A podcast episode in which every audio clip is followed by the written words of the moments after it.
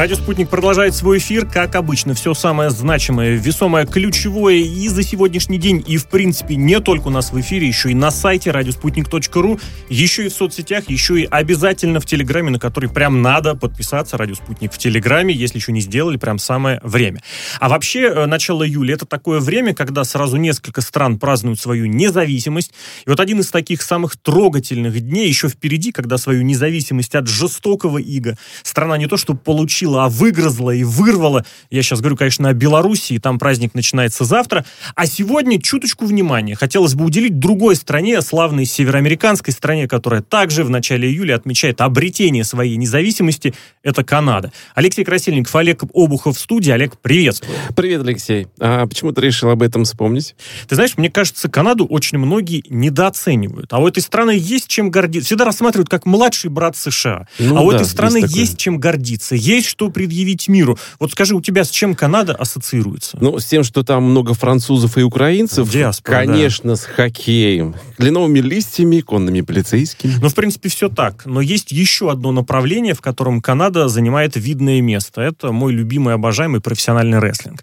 Этот вид спортивных развлечений у нас в стране не очень популярен по разным причинам. Хотя были и видные представители в этой области именно из России, СССР, даже в царские времена. Между прочим, Поддубного очень уважали в Соединенных Штатах как борца именно вот в том, что в конечном счете стало рестлингом.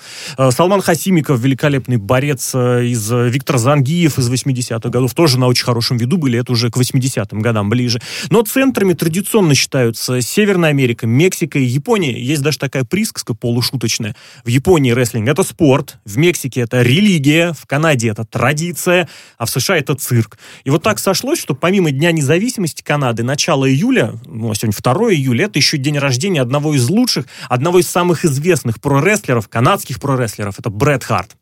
Ну, вообще не очень знакомое, по крайней мере, для меня имя. Халка Хогана наверняка знают многие. Любители кино могли уже заучить имена Дуэйна Джонсона и Дэйва Батисты, а вот Брэд Харт — это не очень знакомая фигура. Ну, ты прав. Частично тут дело в том, что Харт активно выступал в 80-е, в 90-е, когда он... И, кстати, в сериалах снимался, и в кино. У него даже была небольшая роль в «Симпсонах». О. Сам понимаешь, для середины 90-х «Симпсоны» — это прям сосредоточение Да-да. всех культурных трендов.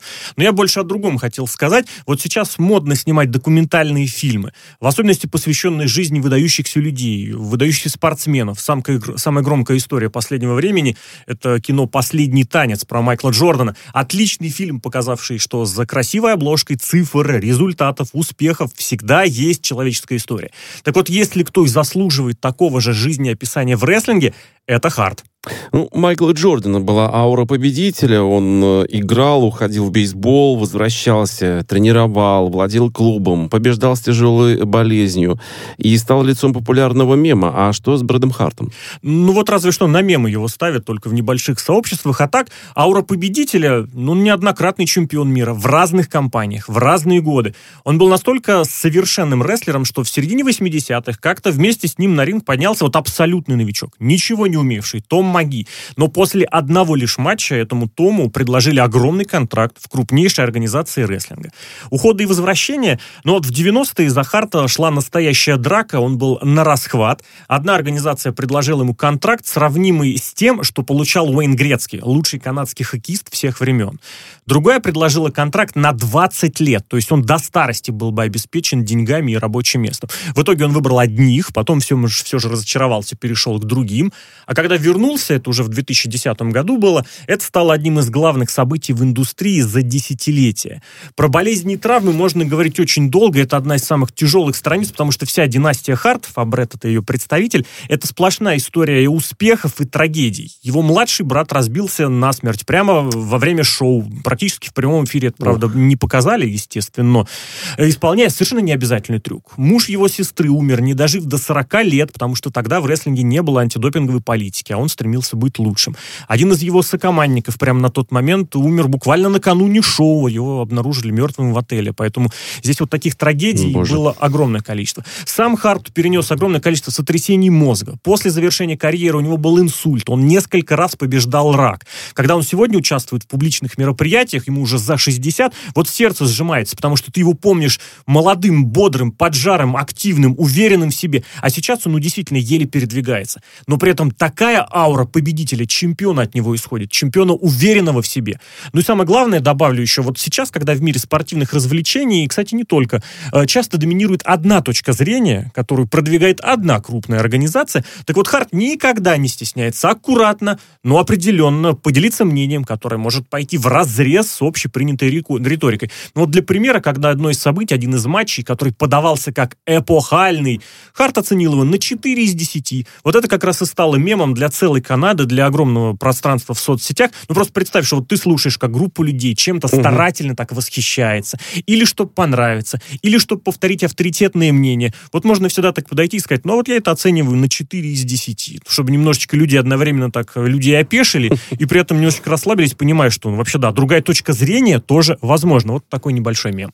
Ну, если я тебя правильно понимаю, история Харта это еще история человека, который в свое время был лучшим, был чемпионом, но сейчас остался несколько в стороне от индустрии, где он добивался успехов, результатов. Ты знаешь, мне кажется, эта ситуация очень хорошо экстраполируется на другие области сегодня. Потому что если рассуждать на бумаге, если быть в теме вот лишь того, что происходит здесь сейчас, если теоретизировать и прислушиваться к соцсетям и вообще к тем, кто сегодня формирует повестку, ну да, может показаться, что вот э, этот человек или такое-то событие, ну в данном случае Брэд Харт, это просто один лишь из. Но если посмотреть записи, если говорить с очевидцами, если скинуть агитацию и пропаганду, все будет совсем иначе. Вот у Харта даже прозвище очень сложно переводимое «исполнительское великолепие», «excellence of execution». Он действительно даже в мелочах все исполнял идеально. То есть вот этот момент, когда нужно исполнить, например, прием, который должен выглядеть болезненно и эффективно, он всегда проходил чистейше, спокойно, никаких травм оппонентам, противникам он не наносил никогда, это тоже очень важно. Но я бы еще один момент хотел отметить. Вот сейчас в Канаде очень прогрессивный премьер-министр Джастин Трюдо, который всегда очень удачно играет на контрасте с американским президентом. Мол, вот Трамп сказал это, мне даже делать ничего не нужно, я просто намекну на противоположное. Вот у Брэда Харта в 97-м была, ну, просто невероятная история, когда его обожал весь мир, но ненавидела Америка. И знаешь почему? Потому что он обратил внимание на семейные ценности, э, которые в США не были в почете, где готовы были из отношений между родственниками устроить шоу и показуху, при том, что в его родной Канаде и в остальном мире семья это было очень главное. Кстати, заметь, что это было задолго до начала эпохи реалити-шоу, в которых родственники выливают друг на друга кучи грязи, а зритель смотрит. И в какой-то мере Харт предвидел такое развитие событий. Угу. Другое дело, что вслед за Америкой это повторили и в других странах, но это уже их собственная вина. Ты упомянул премьер-министра Канады, а он каким-то образом э, проявляет интерес к рестлингу?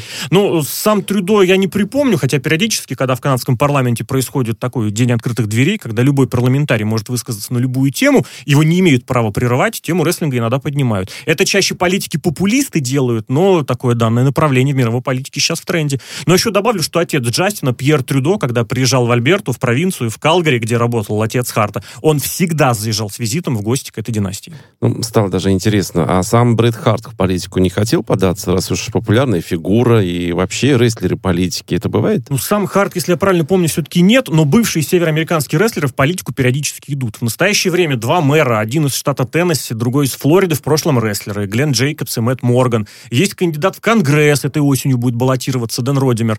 Губернатор штата Миннесота был Джесси Вентура, который, кстати, тоже играл в нескольких фильмах, кстати, с Арнольдом Шварценеггером, и mm-hmm. в этом смысле в губернаторской карьере его обставил. Линда Макмен, жена владельца крупнейшей рестлинг-организации, некоторое время возглавляла управление по делам малого предпринимательства. Это вот прям совсем недавно в правительстве Дональда Трампа было. А Дональд Трамп сам, кстати, в зале славы этой самой организации. Ну и недавно актер Дуэйн Джонсон прям обратился к нации лично, очень эмоционально после того самого убийства полицейскими афроамериканца. Выступление было очень трогательное, и многие тогда сказали, что у Дуэйна Джонсона президентских качеств больше, чем у всех кандидатов на президентский пост вот здесь сейчас. Сам он пока в президентство не планирует, но я так скажу, что в его политическое будущее верят весьма многие. Давай немножечко продолжим, э, осветим эту тему также со, с, э, с другими гостями нашего эфира. К нам присоединяется по телефону обозреватель рестлинга Яков Назаркин. Яков, приветствую. Здравствуйте. Доброе утро. Яков, вот рестлинг – искусство, которое для многих россиян незнакомо. Оно для российской культуры несколько даже чуждо. Вот как оно воспринимается? Что к нему приводит? Насколько оно пересекается с чем-то, что в России уже существует? Какое-нибудь телевидение, телеканалы, телепрограммы, кинофильмы, мультфильмы? А, ну, рестлинг в России для российского зрителя – это, к большому сожалению, не такой э, большой культурный момент, как для зрителей США – потому что у нас э, к рестлингу относятся весьма скептически, поскольку там э, обращают внимание именно на спортивную составляющую у нас в стране, а не на элементы шоу. Что касается фильмов, э, сериалов, то, разумеется, мелькают лица. Если брать э, Голливуд, то тут и там э, появляются элементы рестлинга. Даже в фильмах, которые не связаны с боевыми искусствами, например, в пародийных фильмах типа «Дети шпионов 2», там можно было увидеть прием из рестлинга суплекс, который Антонио Бандерас главному злодею проводил. Такие вещи есть. Также э, в мультиках, э, в мультсериалах, там, э, в «Симпсонах», в «Саут Парке» очень часто поднимается э, тема рестлинга. Даже сами рестлеры принимают участие в озвучке собственных персонажей. Такое бывает. И э, все это касается, к большому сожалению, именно более старых времен, то есть от начала 2000-х э, э, больше было отсылок к рестлингу, чем вот сейчас, потому что сейчас рестлинг популярен Э, в Америке ну, не так популярен, как был популярен раньше. А можно ли сказать, вот если по России сравнивать, насколько становится это ближе, что ли, среднестатистическому, ну, я даже не знаю сказать, молодому человеку, учитывая, что по сравнению, кстати, с теми же самыми двухтысячными, эфиры на российском телевидении возобновились сначала по дважды два, а затем и даже на общенациональный спортивный канал, на Матч ТВ это проникло. Э, да, э, у нас есть эфиры Э, шоу э, по рестлингу, но, к большому сожалению, именно количество зрителей, которые смотрят рестлинг, оно очень маленькое. Если брать даже социальные сети, э, в одном из крупнейших пабликов по рестлингу всего около 300 тысяч человек, и в масштабах, естественно, нашей страны это ничтожно малое количество. А если брать эфиры по федеральным спортивным каналам шоу по рестлингу, то, к большому, опять-таки, сожалению, они происходят Э, по московскому времени очень поздно, когда, в общем-то, все уже спят. То есть прайм-тайм рестлинг у нас в России не получает. Скажите, а как знакомые, друзья, которые с рестлингом не интересуются, относятся к этому искусству? Э, по-разному, по-разному. То есть как бы для более старшего поколения это все такой детский лепет получается. Они хотят, чтобы Э, молодежь обратила внимание на что-то более серьезное, чем какое-то шоу по рестлингу, что касается сверстников и ровесников, тут, тут тоже по-разному. То есть если человек, э, опять-таки, увлечен, э, как они это называют, настоящим спортом, вроде ММА или UFC, то тогда они будут на рестлинг смотреть с насмешкой. Если же у людей развито более восприятие к элементам шоу, то они будут смотреть уже с интересом, потому что, например, мне удалось свою младшую сестру убедить э, начать, начать просматривать. Ей очень понравилось. А с какого элемента, если не секрет? Что, какой-то матч или какой-нибудь, может быть, речь, промо-сегмент? Потому что там очень много таких моментов, которые даже визуально очень вкусно выглядят.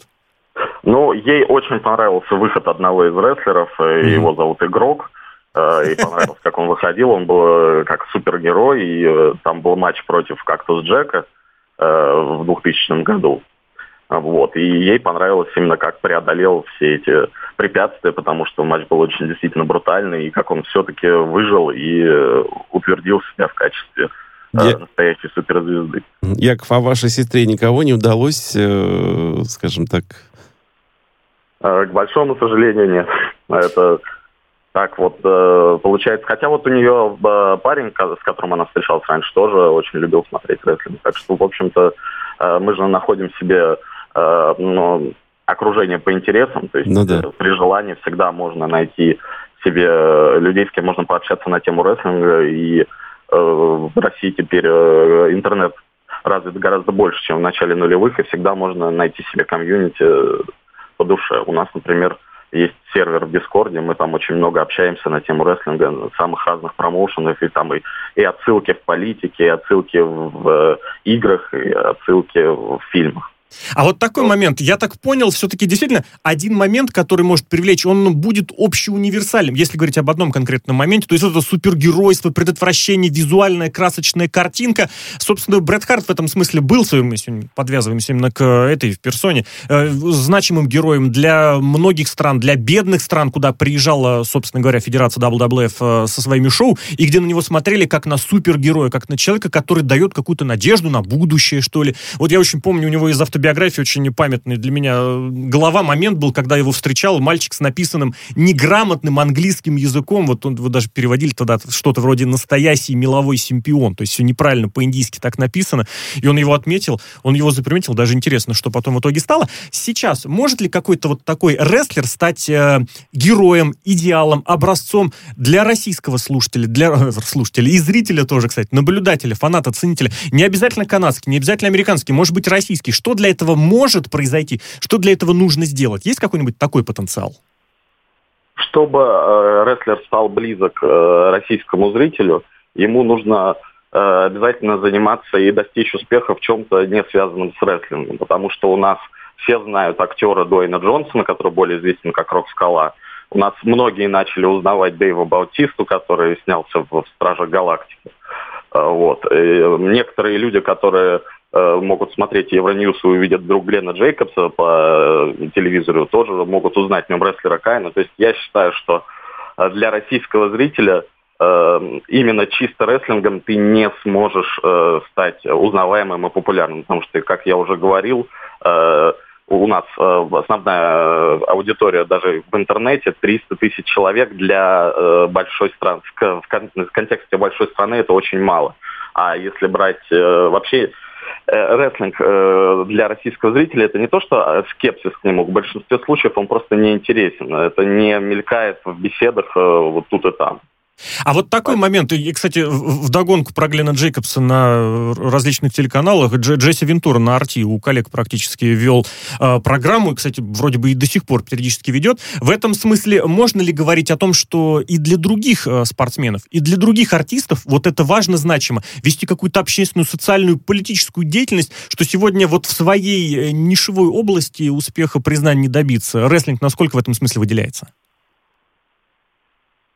Ну вот тем выделяется, что э, именно этим людям, которые сделали себе какое-то имя на рестлинге, нужно идти дальше и делать mm-hmm. имя в других отраслях. Потому что иначе они так и останутся, обхват их аудитории так и останется в этом нишевом продукте. Потому что рестлинг сейчас, он даже для э, США э, является нишевым продуктом. Это не, уже такой не общенациональный интерес.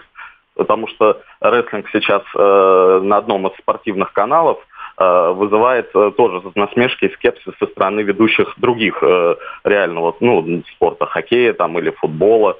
Они, когда ставят рекламы шоу по рестлингу, они тоже начинают немного ерничать над этим. Угу.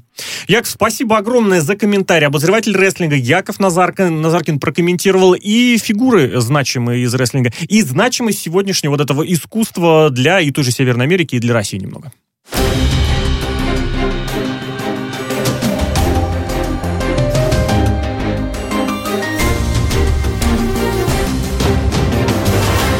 В эфире радио «Спутник». Вообще, действительно был резонансный пример, который вот рассказал Яков относительно того, как во время э, шоу, во время показа матча английской премьер-лиги, причем команды играли слабенькие, комментаторы прорекламировали шоу и немножечко так посмеялись. Я подумал, а вот если бы в сегодняшних шоу принимали участие вот те самые ребята, такие мощные, как, например, э, Рок, тот же самый Дуэйн Джонсон, как Стив Остин, как вот игрок перечисленный, который в, в накачанном виде, кстати, в Блейде в Троице снимался, в накачанном виде он в дверь не пролезает. Вот интересно, так ну, вот тут они можно по-разному, конечно, относиться к тому или другому виду спорта, но в любом случае, мне кажется, все-таки ведущие были некорректны в своих mm-hmm. высказываниях, потому что, ну, тебе деньги платят за то, чтобы ты нормально Да, а это еще, кстати, программа, которая выходит на твоем же канале, по сути, твои же коллеги Тем более. Продолжим. К нашей беседе подключается рестлер независимой федерации рестлинга, работающий в России, Ронни Кримсон. Это сценическое имя. Ронни, приветствую. Приветствую, да, как мы удачно про брата Харта после Дня Канады сразу же. А там вот, я говорю, все действительно очень хорошо сложилось. У Харт действительно резонансная персона. Вот он и за словом в карман не полезет, хотя в свое время не очень харизматичным оратором считался. А вот сегодня вот мы подошли к такой теме. Вот рестлер, артист, исполнитель, спортсмен в целом, насколько для него важно иметь хорошее представительство в публичном пространстве? Насколько он имеет право или он должен высказываться по поводу остросоциальных э, или политических процессов, вот как было с Дуэйном Джонсоном, который очень-очень эмоциональную речь про Black Lives Matter выдал буквально месяц назад? Ну, рок очень такая значимая, я бы сказал, э, в Америке фигура, поэтому я не уверен, что для каждого это важно. Но я думаю, что это выбор каждого, в общем-то, высказываться, высказывать социальную позицию. Вот. Я не думаю, что именно каждый рестлер должен, должен это делать. В этом смысле как понять? Если есть желание оставаться первым парнем на деревне, можно вот как бы вот я в своей нише варюсь, далеко не вылезу. А если говорить о тех, кто, ну, у них достаточно серьезная социально-сетевая поддержка, если посмотреть по Твиттеру, по Инстаграму, вот и сравнивать с другими профессиональными спортсменами североамериканскими, рестлеры, они в лидерах. Я думаю, что тут даже больше дело от э, аудитории тоже зависит, да, потому что если ты значимая фигура, у тебя есть ну, достаточно серьезная платформа, то тебя просто вынудят что-то сказать в итоге. Рони, скажите, а вообще, в принципе, в России э, как можно стать рестлером? Э, есть школы профессионального рестлинга в Москве и Санкт-Петербурге, они расположены. Если вас, вам интересно, Пожалуйста, два раза в год идет набор, вот, поэтому если вы хотите, если это ваша мечта, если вы смотрели в детстве и хотите осуществить свою мечту, я думаю, что это без проблем можно сделать. Ну, я сам тоже навряд ли, вот если вдруг меня кто-то спросит, в любом случае могу порекомендовать. А это платно, бесплатно? Это платно, да, но это как любая другая секция, я думаю, что это, в принципе, ну, любая другая спортивная секция, поэтому тут ничего такого нет. А если вот вернуться непосредственно к самому шоу, вот к исполнительскому моменту, есть вообще большое отличие? То есть вот раньше говорили, что вот английский футбол, там, допустим, это пробежал по флангу навесил, немецкий, там, не знаю, забросил, поборолся. А вот Канада, США, Япония, Россия, как стилистически отличается? Есть что-то особенное? Какой вот бой, какой рестлинг хочет а, российский зритель? Ожидает? Красочный, реалистичный, какой-нибудь ударный, борцовский или что-нибудь там вот с посторонними предметами? Я думаю, что сейчас э, вкус людей достаточно расширились, вот, и на шоу должны присутствовать э, все элементы, которые вы перечислили, и что-то жесткое, и что-то хардкорное, что-то там, может, может быть, даже такое серьезно хардкорное, да, что-то техничное. Конечно, э, зрителям хочется нравиться, хочется видеть жесткий бой какой-то, да, чтобы они увлекались в процесс, поэтому все эти элементы, которые перечислены, я думаю, они важны сейчас. А для того, чтобы жесткие виды, э, жесткие там э, приемы можно было смотреть, показывать, насколько это нужно получить как кого-то разрешение или не стоит, как это вообще будет регулироваться? Может регулироваться? Да, ну, я не знаю, это, в общем-то, зависит больше от э, организаторов, которые там, возможно, они что-то не захотят видеть у себя, да, на площадке.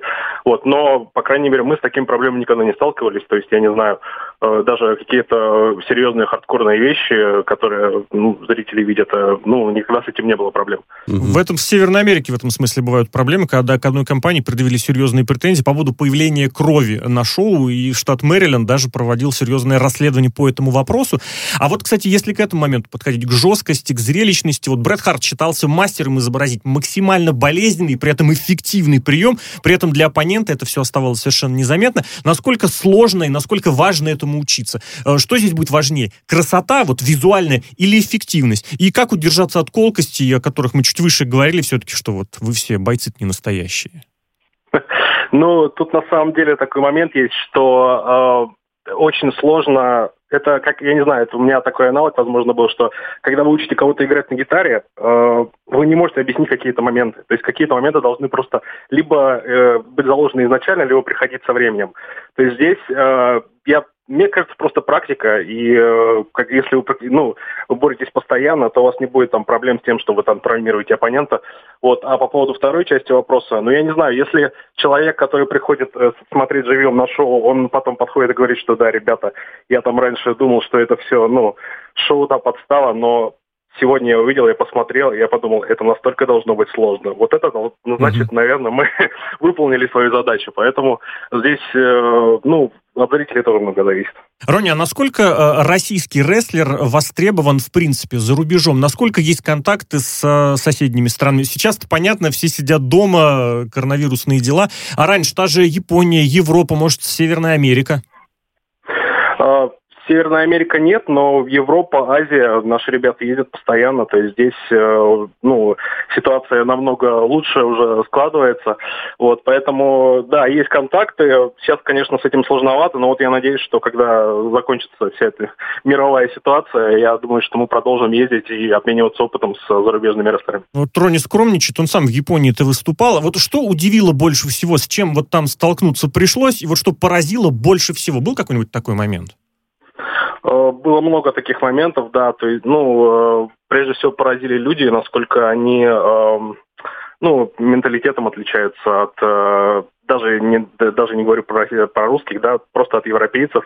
Вот мне один момент, я помню, там поразил, что э, в метро, э, когда мы э, ехали на шоу, или шоу, я уже не помню точно, э, люди стояли э, в очередях они выстраивались просто в очередях, там были такое, такие разметки напротив дверей, да, предполагаемо, mm-hmm. когда поезд должен был приехать. И просто никто не толпился, ничего, просто все выстраивались в очереди и ждали поезд. Вот это меня поразило, конечно. Сразу понятно, что никогда не были в Выхино в 8 утра в московском.